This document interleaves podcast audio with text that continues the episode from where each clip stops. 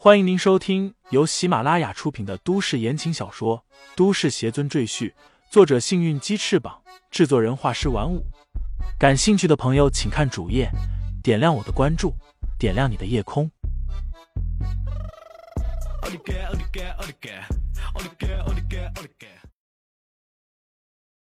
第二百二十四章宝剑对决。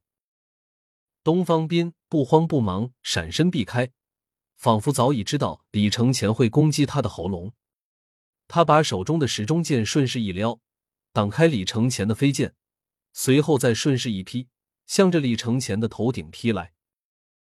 两个人你来我去缠斗起来，银光闪动，剑气逼人。王源和婵儿等人站在一旁看得眼花缭乱，甚至都分不清哪个是李承前，哪个是东方斌。李承前的拿手兵器便是剑。他还在下界的时候，便是用剑的好手。飞升仙界之后，经过无妙仙子的点化，剑法更加精进。本以为东方斌是吸血鬼，剑法应该不及他，哪想到这东方斌竟然也是剑术奇才。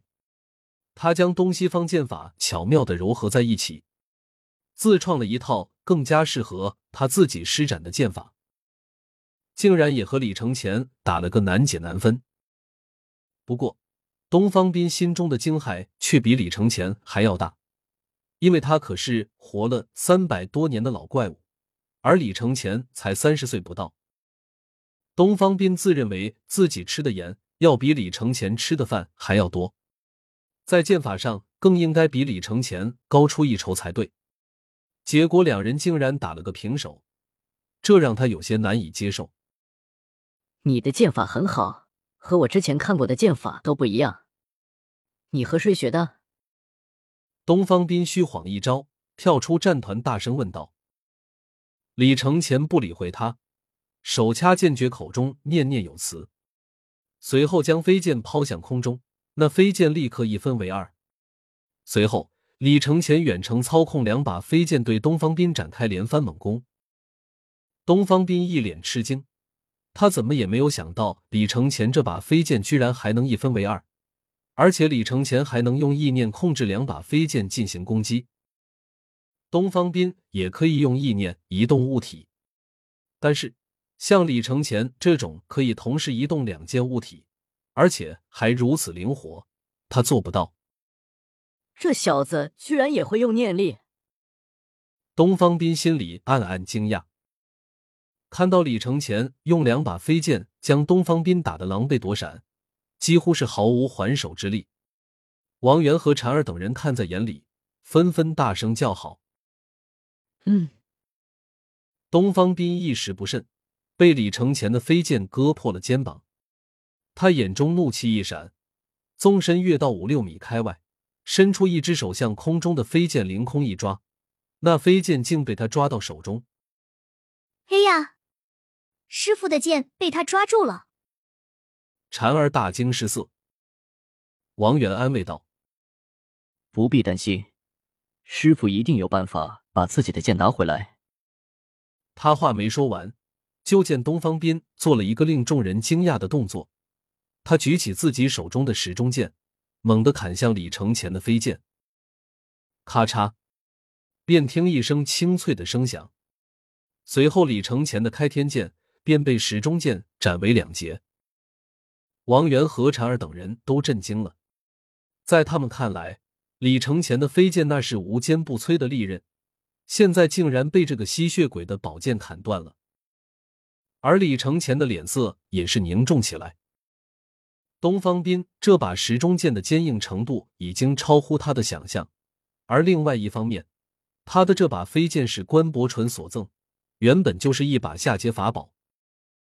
他又经历了这上千年的岁月，难免会出现老化的情况。而且这一段时间，李承前频繁使用飞剑作战，这也对飞剑造成了很严重的磨损。再加上李承前也没有对他进行修复，飞剑暗藏很多伤痕，虽然从外表上看不见，但内里已经无法承受剧烈的撞击。这二者结合起来。便导致了开天剑被时钟剑一剑砍断的结果。随着开天剑被斩断，汇聚在剑身中的灵气也迅速消散。开天剑从一件法宝变为了一堆普通的废铜烂铁。李承前看着手中这半截长剑，微微露出了痛惜的神色。毕竟这把剑陪着他南征北战，已经成为他最亲密的战友，说不心疼那是假的。东方斌哈哈大笑说道：“我本以为你这把剑是一把削铁如泥的宝剑，现在一看也不过如此。”他得意的晃了晃手里的时钟剑，说道：“眼下的宝剑到底还是比不上外国的宝剑啊！你手中的宝剑确实是一把好剑，不过它没有灵魂，只是单纯的很坚硬罢了。”李承前将开天剑的残剑收入乾坤袋里，淡然说道：“如果我能得到打造你这把剑的材料，我可以打造比你这把剑更好的、更坚固的武器。”我再给你一次机会，你可以再选一件武器。”东方斌说道。李承前摇摇头道：“不需要，我用这双手掌就可以对付你的剑。”东方斌讥笑道：“你是我见过最狂妄的人。也好，我对你们已经不感兴趣了，就让我把你们一个个都送到地狱去吧。”说罢。他挺剑向李承前刺来，李承前闪身躲闪，冷不防却感觉一股力道抓住他的身体，直向东方斌的剑尖撞了过去。王源和婵儿等人顿时大惊失色，原来是东方斌使用念力将李承前拉过来的，而李承前只是愣了一下，便任由东方斌拉着自己撞向他的剑尖。你很聪明，知道挣扎也没有用。不过你放心，我的剑非常快，它会直接刺穿你的心脏，你不会感受到一丝痛苦。